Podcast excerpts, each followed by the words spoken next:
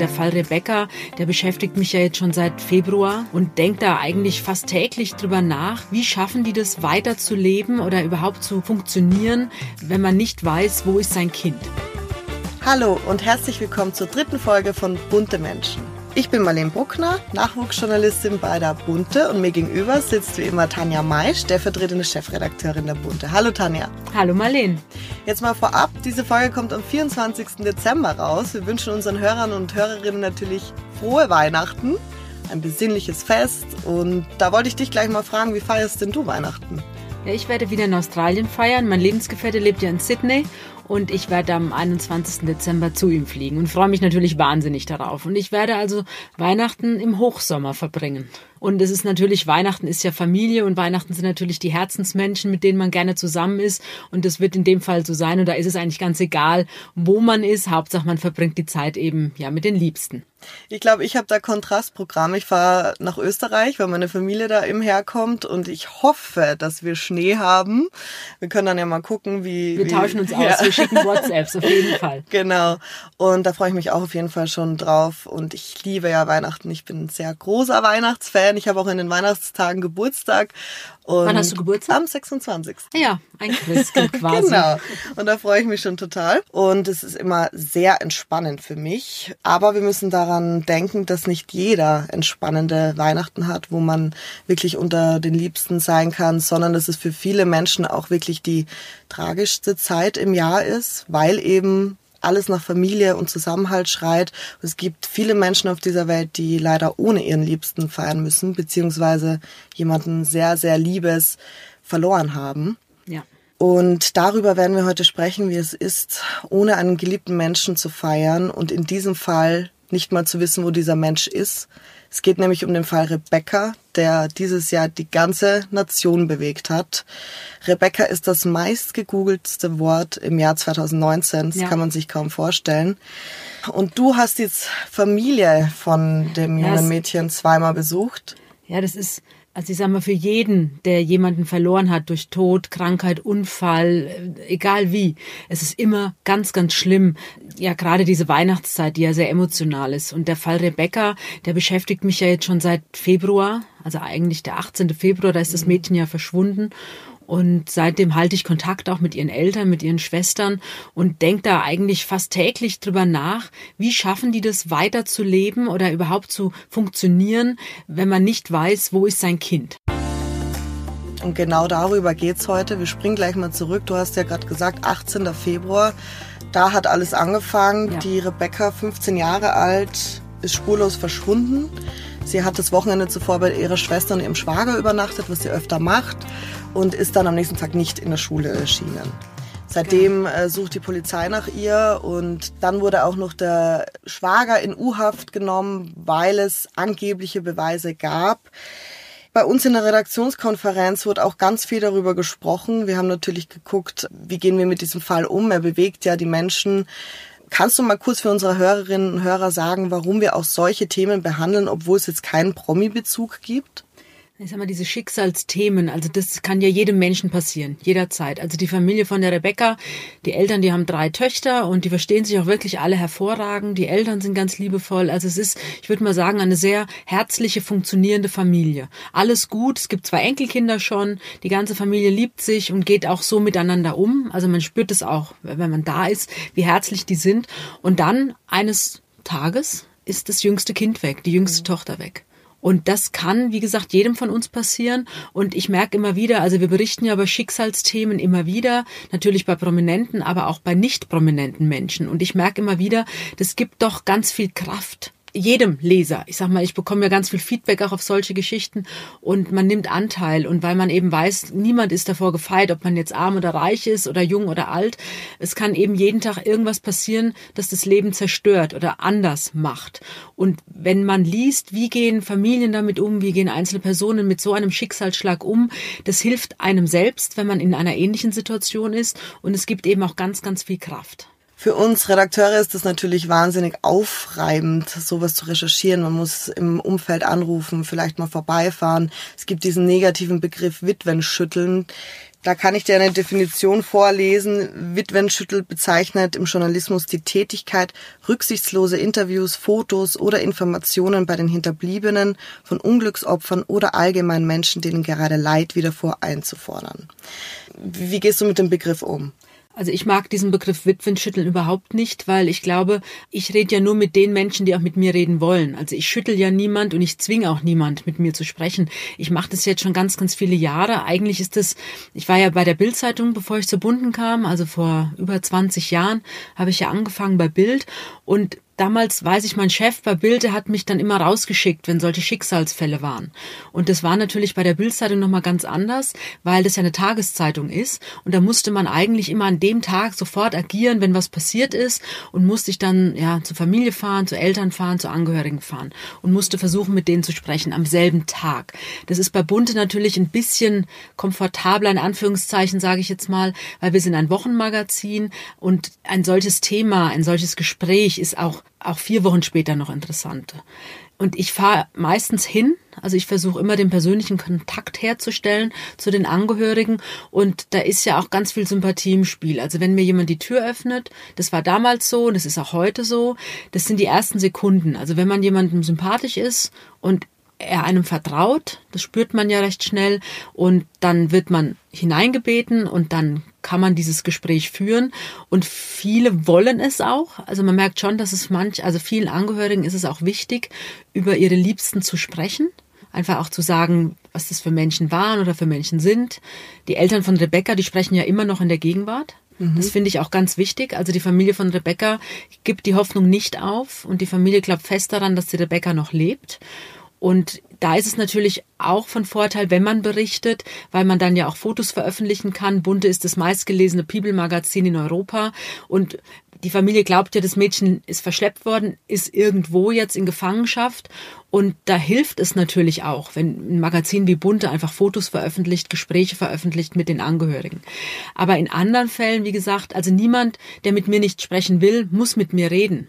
Also wenn jemand sagt nein und dann gehe ich auch wieder, das ist selbstverständlich. Aber ich merke eben doch, dass es vielen ganz, ganz wichtig ist, über ihren Kummer, ihren Leid, ihren Schmerz und vor allem aber über diesen Menschen, um den es geht, zu sprechen, damit der nicht in Vergessenheit gerät. Es gibt ja immer wieder auch Terroranschläge oder Amokläufe oder für mich nach wie vor ganz schrecklich ist die äh, German Wings Katastrophe. Mm, ja bei der 150 unschuldige Menschen ums Leben kamen, weil der Pilot depressiv war und dachte, er müsste sich jetzt umbringen, hat es leider nicht alleine gemacht, sondern hat eben die ganze Besatzung und die ganzen Passagiere mitgenommen. Und das ist für mich bis heute eines der schlimmsten Katastrophen, die es in Deutschland gab. Und da habe ich auch mit Angehörigen gesprochen. Mhm. Da wird der Täter, also der Pilot, der 150 unschuldige Menschen mitten in den Tod gerissen hat. Man erfährt alles über ihn. Also man kennt seine komplette Biografie, es gibt Fotos rauf und runter und es dreht sich eigentlich immer nur um den Täter. Und die wenigsten Medien berichten über die Opfer. Und das ist für mich immer ein Ansporn, eben zu sagen, oder ja, es ist ein Antrieb. Es ist für mich ein Antrieb, eben auch zu sagen, Moment mal, hier geht's doch um diese 150 unschuldigen Menschen, die sterben mussten, weil dieser eine Pilot nicht mehr leben wollte. Und wie geht's denn den Familien? Also da sind ja Eltern zerbrochen an dem Tod des Kindes, vor allem weil sie dann irgendwann erfahren haben, also recht schnell, ja nach zwei Tagen wusste man ja, das war jetzt kein technischer Defekt, dass dieses Flugzeug abgestürzt ist, sondern da hat ein Pilot, der geschult wird, während der Ausbildung, ein Flugzeug in der Luft zu halten. Und der hat ganz bewusst dieses Flugzeug in die französischen Alpen stürzen lassen. Und das war für die Angehörigen das Aller, Allerschlimmste. Und da sind die wirklich buchstäblich zusammengebrochen. Und viele der Angehörigen sind auch zerbrochen an diesem Schicksal. Und wie schafft man es weiterzuleben? Wie schafft man es irgendwie ein einigermaßen normales Leben zu führen und sich nicht komplett aufzugeben? Und es ist ja auch wichtig für Leser, die vielleicht selber schwere Schicksale hinter sich haben, damit die anhand von dieser Geschichten, wie geht's den Angehörigen, vielleicht auch Mut fassen können und das ist das ganz wichtig. übertragen ja, können. Das ist ganz wichtig. Ja. Dieses Feedback bekomme ich auch von Lesern immer wieder, die dann sagen, na ja, wenn derjenige oder diejenige es schafft, mit dem Tod des Kindes fertig zu werden und trotzdem irgendwie weiterzuleben, dann krieg ich es doch auch hin, wenn ich eine Krankheit habe. Das gibt mir Kraft zu sehen, wie andere Personen es machen. Die Fallhöhe sinkt, ne? Also man merkt. Ja, es erdet mich total. Also ich berichte jetzt seit über 20 Jahren über, über, ich sag mal, Schicksalsthemen in der verschiedensten Art und Weise. Also jedes Schicksal ist anders, aber alle sind natürlich ganz, ganz schlimm für die Betroffenen. Und ich merke, also mich erdet das total und ich merke auch, toi, toi, toi, mir geht's so gut, ich habe keine Probleme.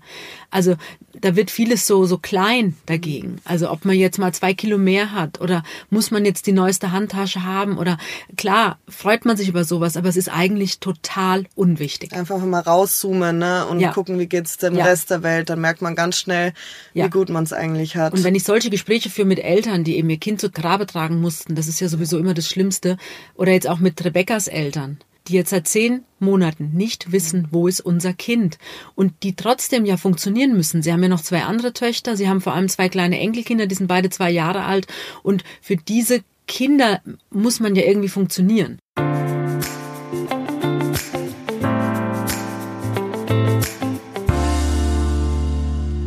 Du warst ja da, 20 Tage nachdem Rebecca verschwand, warst du das erste Mal bei der Familie.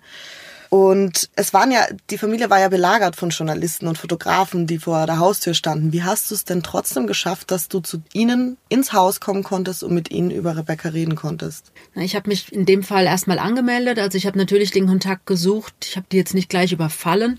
Ich bin dann hingefahren und habe mit, den, mit der Mutter von Rebecca kurz sprechen können. Und sie hat dann einfach gebeten, sie braucht ein bisschen Zeit. Also sie wollte sich das überlegen, ob sie mit mir spricht. Sie hat dann mit der Familie gesprochen, mit ihrem Mann. Das Ehepaar ist ganz, ganz eng und dann gibt's ja noch zwei Töchter eben, die sind ja schon beide über 20, also sind erwachsen, haben selbst schon jeder ein Kind. Und die Familie hat dann beschlossen, okay, sie reden mit mir. Wir hatten freitags noch telefoniert und samstags früh hat mich dann die Mutter von Rebecca angerufen und da habe ich mich dann, das war dann natürlich, weil die Familie lebt ja in Berlin, ich lebe in München und arbeite in München und ja, musste dann halt sehen, den nächsten Flieger zu bekommen, hat dann auch geklappt. Und dann bin ich nach Berlin geflogen und da war ich samstags mittags, ich glaube es war 13 Uhr, mhm. war ich dann bei der Familie. Jetzt mal ganz banale Frage, bringt man da was mit? Kriegt man da Kaffee, Kuchen? Wie läuft denn sowas ab? Also ich nehme schon manchmal auch einen Strauß Blumen mit, wenn ich das Gefühl habe, das passt jetzt.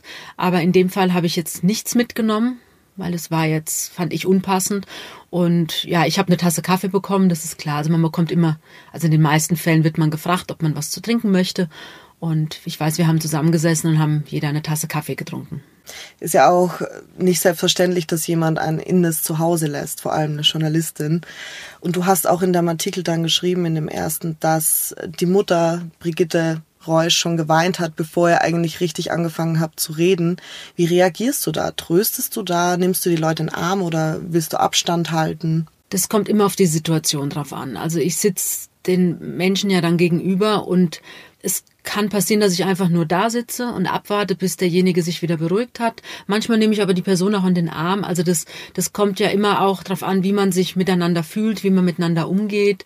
In dem Fall habe ich sie nicht in den Arm genommen, die Mutter, weil die Tochter dabei war. Also die Jessica, die eine Tochter noch, die war dabei. Und die Jessica hat ihre Mutter dann in den Arm genommen. Und da habe ich eben gemerkt, und das ist dann ein paar Mal so passiert, auch die Vivian, die andere Schwester, wenn sie kommt, also wie sie sich begrüßen, die Mama, und dann gibt's einen Kuss auf den Mund und dann wird man, dann nimmt man sich fest in den Arm. Und auch der Herr Reuch, also der Vater von Rebecca, er geht ganz liebevoll mit seiner Frau und mit den Töchtern und mit den kleinen Enkelkindern. Und also auch wenn ich jetzt drüber spreche, bekomme ich gerade wieder Gänsehaut, weil mir tun die natürlich unfassbar leid. Es ist immer schlimm, wenn das Kind stirbt, wenn das Kind tot ist, aber eigentlich sagen mir alle Angehörigen, mit denen ich bis jetzt gesprochen habe, es ist tragisch, aber wenigstens weiß man dann, was passiert ist und kann man kann ja. zumindest anfangen, in dem Moment zu trauern. Und bei Rebecca ist es eben so, das Kind ist jetzt seit dem 18. Februar weg, also zehn Monate und die Familie hofft, die Familie spricht in der Gegenwart von Rebecca. Die Familie spricht auch darüber, wenn Rebecca wieder da ist, was man dann macht mit ihr, also welche schönen Sachen man macht. Weil Rebecca, das hat mir die Mama erzählt, ja, war totaler Japan-Fan. In den Wochen vor ihrem Verschwinden, da gab es dann so eine japanische Boygroup. Ja, ja, ist jetzt ganz genau, in bei den und, Jugendlichen. Genau, ja. und das fand sie wahnsinnig toll und die Mädchen haben dann auch getanzt zu dieser Musik. Und ihr großer Traum ist es einfach nach äh, Tokio zu fliegen zur Kirchblüte. Mhm. Und die Mama hat mir jetzt eben vor wenigen Tagen erzählt, wenn Rebecca wieder da ist und dann will man ihr diesen Wunsch auch ermöglichen. Ich glaube, ja. man muss hoffen. Also solange man nicht 100% weiß, dass der, das Kind oder der Angehörige tot ist, muss man hoffen. Das habe ich auch vor 15 Jahren beim Tsunami erlebt. Das ist ja auch nach wie vor eine der schlimmsten Katastrophen überhaupt. Das jährt sich jetzt zum 15. Ja. Mal. Und da habe ich ja auch mit vielen Angehörigen gesprochen, habe auch mit einigen nach wie vor Kontakt. Also immer noch nach 15 Jahren weiß ich, wie geht's denjenigen. Und da gab es eben auch Fälle, da wusste man sofort, mhm. dass die Liebsten tot sind. Und ich weiß, ich habe aber mit einer ganz netten, liebenswerten Stewardess, die Andrea, mit der habe ich auch nach wie vor noch Kontakt, die hat ihr Kind verloren damals, den kleinen Tim. Der wäre dann im Sommer in die Schule gekommen. Und sie war alleinerziehend, sie hatte nur ein Kind, das heißt, sie hat auch alles verloren. So. Und ich weiß, die Andrea hat erst ein paar Wochen nach dem Tsunami die Gewissheit gehabt, dass ihr Kind tot ist. Schrecklich, ja. Und natürlich hofft man in dieser Zeit. Und so gab es ja ganz viele von den Angehörigen. Und diese Zeit, wo man nicht weiß, was los ist, das ist für alle Angehörigen das Aller, Allerschlimmste.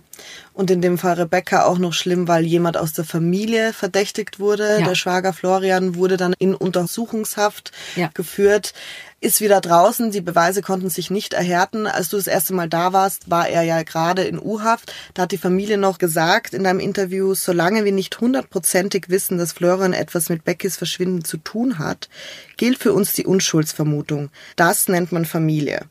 Für mich ist genau. das ein wahnsinniges Zeichen von Loyalität. Ich habe selber zwei Schwestern und meine ältere Schwester hat seit Jahren einen Freund. Und wenn ich mir vorstelle, meine kleine Schwester verschwindet und der Freund meiner Schwester, der für uns auch schon zur Familie gehört, wird verdächtigt. Ich habe so nachgedacht, wie würde meine Familie damit umgehen? Ich glaube am Anfang auf jeden Fall nein, das war er nicht, weil wir vertrauen ihm, er gehört zur Familie. Aber ich kann mir schon vorstellen, dass nach und nach vielleicht das Vertrauen kippt, dass man vielleicht öfter drüber nachdenkt, war da nicht vielleicht doch was? Wahnsinnig schwierig, wie das sein kann, wenn einer aus der Familie da auch noch ähm, dafür beschuldigt wird. Wie hast du das erlebt, als Florian gerade in U-Haft war und du bei der Familie warst? Das ist natürlich der zweite Albtraum für so eine Familie. Also das ist ganz klar, der Florian ist verheiratet mit der Jessica. Das ist die ältere Schwester von der Rebecca. Die haben ein kleines Kind, Florian und Jessica. Die Kleine ist jetzt zwei. Und die Familie oder die Mutter von Rebecca hatte mir die ganze Zeit erzählt, eben in unseren Gesprächen, wie eng diese Familie ist. Und da gehört der Florian dazu. Also der Florian fühlt sich bei den Eltern von Rebecca sehr, sehr wohl. Er versteht sich mit seinem Schwiegervater extrem gut, auch mit der Mama. Und die ganzen Fotos, die die Familie mir gezeigt hat, da ist auch der Flo immer, also Flo sagen sie zu ihm, ist auch der Flo immer mit drauf. Und man sieht auch, ich meine, der ist jetzt, glaube ich, acht Jahre zusammen mit der Jessica. Ja. Und die Rebecca ist jetzt 15, also der hat die Kleine natürlich kennengelernt als Kind und der Flo war immer wie so ein Bruder für sie. Und deswegen war ja die Rebecca auch ganz oft bei der Jessica und beim Flo zu Besuch, eben die kleine Nichte. Also Rebecca hat ja schon die kleine Nichte, aber das hat sie auch mit ihrer anderen Schwester gemacht, hat sie auch übernachtet, die Rebecca. Also das ist halt Familie. Die sind ganz, ganz eng. Die haben jedes Fest zusammen gefeiert, Weihnachten, Urlaube zusammen gemacht. Und natürlich gibt's auch Fotos, wo der Flo die Rebecca im Arm hat. Das ist ganz klar. Aber es, wie gesagt, sie sah in ihm den großen Bruder. Dann sagt die Polizei plötzlich, es gibt in ihren Augen nur einen Tatverdächtigen und das ist Florian, der Schwiegersohn. Und natürlich, die Familie hat von Anfang an gesagt, nein, das glauben sie nicht, das kann nicht sein, der würde sowas niemals machen. Wir kennen ihn als Mensch und wir wissen, wie eng er mit Rebecca war. Da die Polizei sich aber so festgelegt hat, gab es da sicher auch mal den einen oder anderen kleinen Zweifel, aber der blieb natürlich in der Familie. Und der Vater von Rebecca hat natürlich auch, ich glaube, ein sehr ernstes Gespräch geführt. Der Flo konnte ihm dann ganz klar erzählen, was er an diesem Morgen gemacht hat, an dem die Polizei ja behauptet, er hat die Leiche entsorgt. Ich meine, das ist ja auch schon ganz krass. Die Familie hofft nach wie vor, das Kind lebt. Die Polizei spricht davon, Von der Leiche, ja. es gibt eine Leiche. Sie haben auch einen Tatverdächtigen, das ist Florian, aber sie haben bis heute, zehn Monate später, keine Beweise, um ihm das wirklich nachzuweisen, dass er dieses Kind auf dem Gewissen haben soll. Natürlich blickt man da nie rein, das ist klar, aber ich habe damals schon recht schnell habe ich gedacht, wie soll das denn passiert sein? Also der Florian kam ja, ist ja bekannt, der kam morgens, der arbeitet in einem Hotel und die hatten ihre Weihnachtsfeier, weil ja Weihnachten ist ja im Hotel immer Hochbetrieb. Deswegen haben die die Weihnachtsfeier dann mit den Mitarbeitern erst im Februar gemacht. Und der Florian kam morgens von dieser Weihnachtsfeier nach Hause. Man hat natürlich auf einer Weihnachtsfeier ein bisschen was getrunken. Er hat sich noch mit seiner Frau unterhalten. Die Jessica hat dann das Kind genommen, hat es in den Kindergarten gebracht und ist dann zur Arbeit gefahren. Und die Polizei sagt, danach soll der Florian die Rebecca umgebracht haben und soll sie beiseite geschafft haben, entsorgt haben. Ist jetzt ein hartes Wort, aber so sprechen die ja dann. Und soll dabei keine Spuren hinterlassen haben. Und ich frage mich dann immer, okay, wie, wie soll das gehen? Also ich meine, das ist ja jetzt kein Profikiller, Und wenn man sowieso angeschwipst ist und von der Weihnachtsfeier kommt, also da würde ja schon höchste kriminelle Energie dahinter stecken, wenn ihm das geglückt wäre, dieses Kind umzubringen, ohne dass es jemand mitbekommt, dann aber auch noch zu entsorgen, damit es keiner mitbekommt. Also das ist ein harter, harter Vorwurf. Er saß im Gefängnis, er ist auf freiem Fuß, aber ich sag mal, es ist sicher für ihn und für die ganze Familie auch nach wie vor nicht einfach, damit umzugehen, was er eben im Gefängnis erlebt hat und dass man ihn verdächtigt, die eigene Schwägerin, die Schwester seiner Frau umgebracht zu haben. Mhm. Das lastet natürlich auch auf dieser Familie. Aber ich weiß, die feiern alle zusammen Weihnachten und die sind auch nach wie vor alle sehr, sehr eng. Und da gehört der Flo ganz genauso dazu. Genau, du warst ja jetzt erst in der vorweihnachtlichen Zeit das zweite Mal bei der genau. Familie. War der dritte Advent. Mhm, man muss sich vorstellen, diese Zeit, ich habe es ja schon jetzt ein paar Mal gesagt, ist wahnsinnig schwierig, wenn sowas passiert. Laut Bundeskriminalamt sind in Deutschland gerade 10.000 Menschen als vermisst gemeldet. Das muss man sich mal vorstellen. Das heißt, von diesen 10.000 Menschen, die Familien und Hinterbliebenen müssen jetzt ohne ja. diese Menschen Weihnachten feiern. Und du warst dort. Florian war jetzt auch da? Nein, der Florian der war, nicht, war nicht da, da, der musste auch arbeiten. Das heißt, du hast ihn noch nicht kennengelernt? Ich habe Florian nicht persönlich kennengelernt, nein. Ich kenne ihn von Fotos, ich kenne ihn aus, aus den Erzählungen seiner Frau, seiner Schwiegermutter, seiner Schwägerin, seines Schwiegervaters. Aber Florian selbst kenne ich nicht. Der darf auch gar nicht sprechen mit der Presse, weil die Ermittlungen ich, ja. laufen nach wie vor. Und ich habe jetzt gerade noch mal am dritten Advent die Familie gefragt, wie denn der aktuelle Stand ist. Und die Polizei hält ihn nach wie vor für den einzigen Tatverdächtigen. Aber am Stand der Ermittlung, sage ich mal, oder am Stand der Beweise gegen Florian hat sich bis jetzt nichts geändert.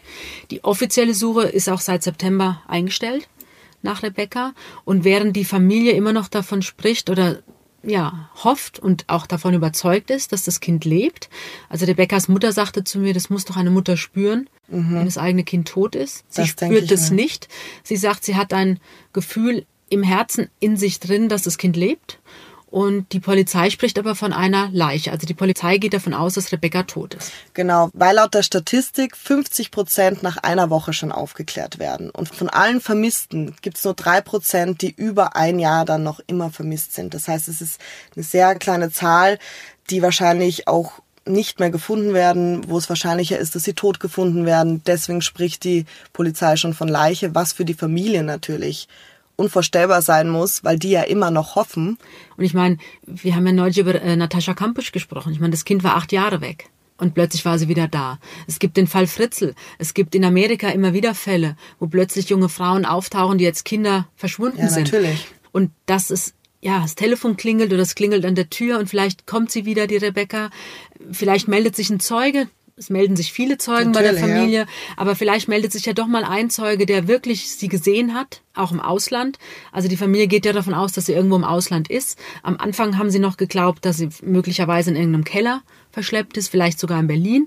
Kann natürlich alles sein, aber vielleicht ist er auch irgendwo im Ausland. Und was das nächste ja ist, also wenn man diese Hoffnung hat, das Kind lebt noch, das sagte mir jetzt auch die Mama von der Rebecca, worüber man auch nicht nachdenken darf, weil sonst dreht man auch komplett durch als Mutter, ist die Frage, muss sie leiden? Was macht sie gerade durch? Wenn sie am Leben ist, wo ist sie und vor allem bei wem ist sie? Und was wird ihr angetan? Also das sind ja die nächsten Fragen, über die man sich als Mutter und als Vater und als Schwestern Gedanken macht. Ich kann mir gar nicht vorstellen, wie man da überhaupt noch schlafen kann. Ich glaube, daran merkt man, wie stark ein Mensch sein kann, wenn er sowas erlebt das so Gute Alltag bewältigen muss mit, mit diesen Gedanken. Genau. Das Gute ist in dieser Familie, also die Eheleute, die sind jetzt beide Anfang 50 und die sind aber schon über 35 Jahre. Die sind jetzt 35 wow. Jahre zusammen. Also die waren noch Teenager, als sie zusammenkamen. Und man merkt es den beiden auch an. Also die reden über alles miteinander. Also auch nachts, wenn sie wach liegen, wenn sie natürlich nach zwei, drei Stunden Schlaf wieder aufschrecken, weil natürlich der erste Gedanke morgens ist Rebecca und der letzte Gedanke, bevor man einschläft, ist auch Rebecca. Das ist klar.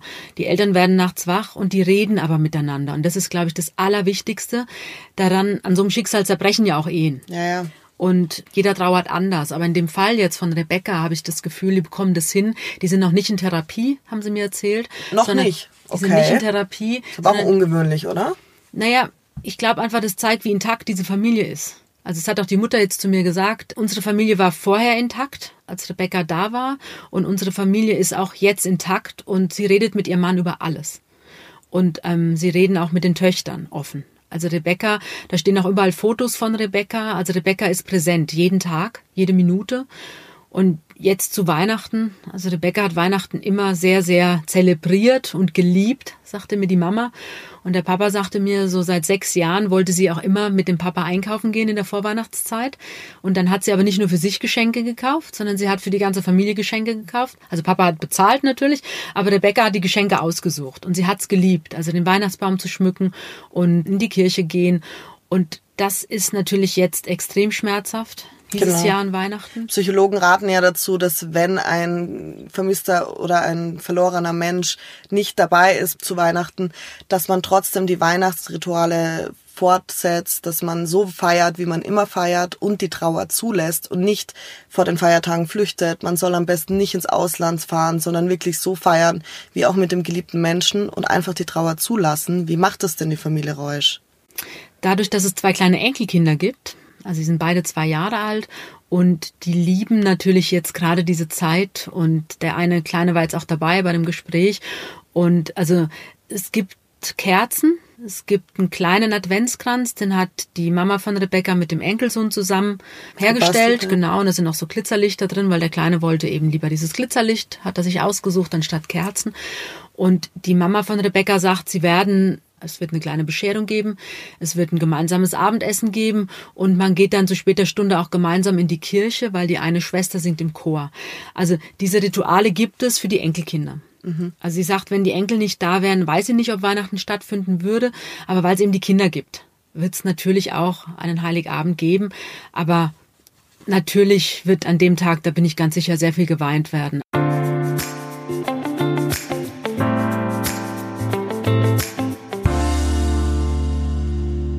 Also auch jetzt bei dem Gespräch, die Mama weint und lacht. Also es laufen ganz viele Tränen während so einem Gespräch, aber natürlich, und das ist auch bei allen anderen Angehörigen so, man kann ja nicht 24 Stunden am Tag, 365 Tage im Jahr nur weinen. Das geht nicht, weil dann, das, das hält man nicht aus.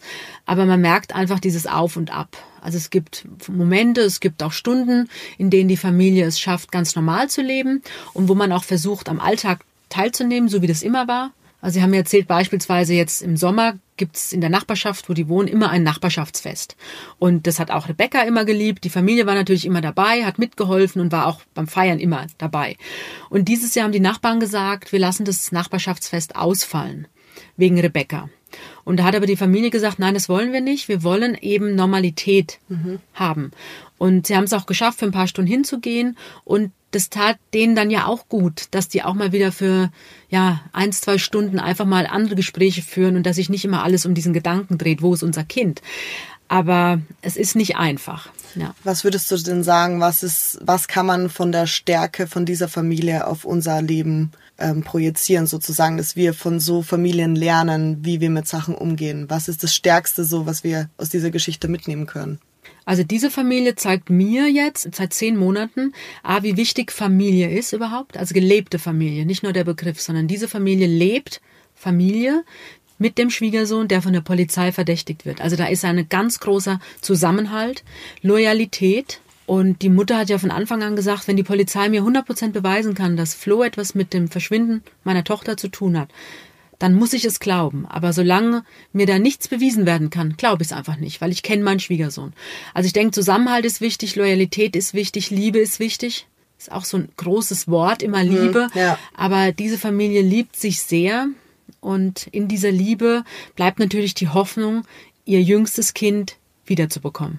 Danke, Tanja, für deine ehrlichen Worte. Ich finde es aufregend und spannend zugleich, wie du sowas kannst. Also ich denke, mir wird das in meiner beruflichen Laufbahn auch noch blühen, dass ich eben solche Geschichten mache. Ich habe ein bisschen Angst davor, muss ich ganz ehrlich sagen. Aber ich merke ja an dir, du bist ja empathisch und ich hoffe, dass man das mit ganz viel Empathie irgendwie hinbekommt. Nimmst du denn sowas mit nach Hause? Also es gibt natürlich Schicksale. Also ich merke, wenn ich viel selbst, also wenn ich jetzt zum Beispiel mit meinem Lebensgefährten, ich rede ja nie über Themen, die noch nicht in Bunte erschienen sind, aber es gibt natürlich Schicksalsschläge, da gehört Tsunami dazu, da gehört German Wings dazu oder ich war auch in einem Kinderhospiz. Das hat mich zutiefst erschüttert, muss ich mhm. sagen, obwohl das auch schön war, hell war. die Kinder, selbst die kranksten Kinder auch gelacht haben. Aber ich weiß, da habe ich weinen müssen in diesem Hospiz, was ich versuche immer nie zu, also ich versuche immer nicht zu weinen, aber manchmal passiert es einfach. Und in diesem Hospiz habe ich dann mit dem Gründer des Hospiz gesprochen, der mir erzählt hat, dass er selbst zwei kleine Kinder verloren hat und oh wow. und sein kleiner Sohn an Krebs gestorben ist und die Kinder dann die Eltern trösten, also Kinder spüren, wenn sie sterben müssen. Und der hat mir und da merkte ich schon, wie das wie das in mhm. mir arbeitet. Und dann hat er mir eine Szene geschildert und da sind mir die Tränen gelaufen. Ich konnte es nicht verhindern und danach habe ich wochenlang auch noch weinen müssen. Und zwar war das, der hat mir erzählt, der letzte Wunsch eines Kindes. Man wusste, das Kind muss sterben. Und dann haben die ja immer letzte Wünsche oder dürfen sich einen Wunsch erfüllen. Ja. Und dieses Mädchen hatte den letzten Wunsch, kriege ich jetzt auch wieder Gänsehaut, wenn ich dran denke. Es wollte doch noch mal bitte ein Marmeladenbrot mit Erdbeermarmelade, Butter und Erdbeermarmelade, weil das Kind wurde mit einer Magensonde ernährt, konnte also nicht mehr schlucken, nicht mehr kauen, gar nichts. Und sein letzter Wunsch war ein Brot mit Butter und Marmelade, Erdbeermarmelade. Das glaubt man gar nicht. Und dann haben die überlegt in dem Hospiz, was machen wir jetzt, wie können wir das umsetzen? Und dann hat der Koch die Idee gehabt, wir pürieren das jetzt und füllen das in die Sonde ein und dann kann das Kind dieses Brot bekommen. Und damit es aber auch den Geruch in der Nase hat von ja. Erdbeermarmelade, haben sie ihm ein Brot unter die Nase gehalten. Ach Gott. Und das Kind hat gelächelt und ein paar Stunden später war es tot. Ich könnte jetzt schon wieder heulen, wenn mhm. ich drüber rede, weil mich das so berührt hat.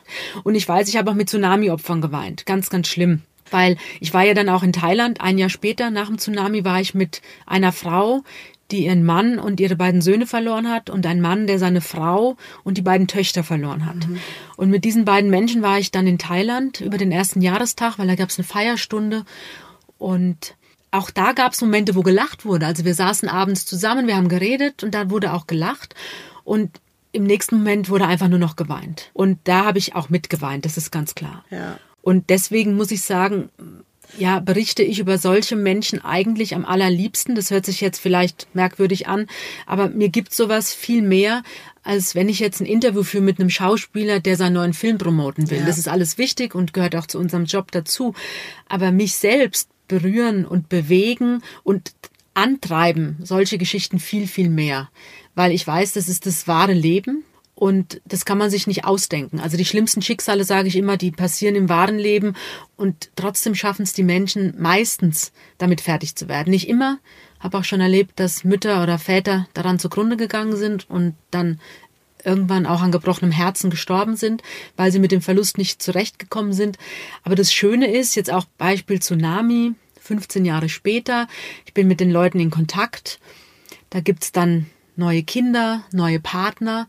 Die Trauer bleibt immer. Mhm. Das ist ganz ja, klar. Selbstverständlich. Die Trauer bleibt immer, aber trotzdem gibt es in den meisten Fällen doch, ich sag mal, so ein ganz, ganz kleines Happy End. Und das ist natürlich am allerschönsten, wenn man auch darüber dann wieder berichten kann. Das mache ich ja dann auch, einfach um zu zeigen, wie geht's weiter. Und auch das macht ja Mut, den Lesern oder anderen Betroffenen macht es Mut, doch nicht aufzugeben und vielleicht kommt doch noch mal ein kleiner Hoffnungsschimmer und vielleicht kommt doch noch mal ein Menschen, mit dem man eine Beziehung führen kann, die vielleicht dann komplett anders ist als mit dem toten Partner, aber es kann ja auch anders schön sein. Und wenn ich sowas erlebe, das ist dann immer einfach wunderschön.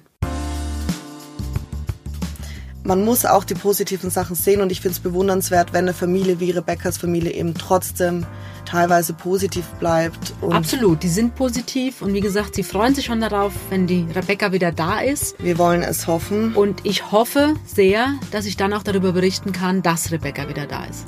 Wir hoffen, dass es das Ende nehmen wird. Ja.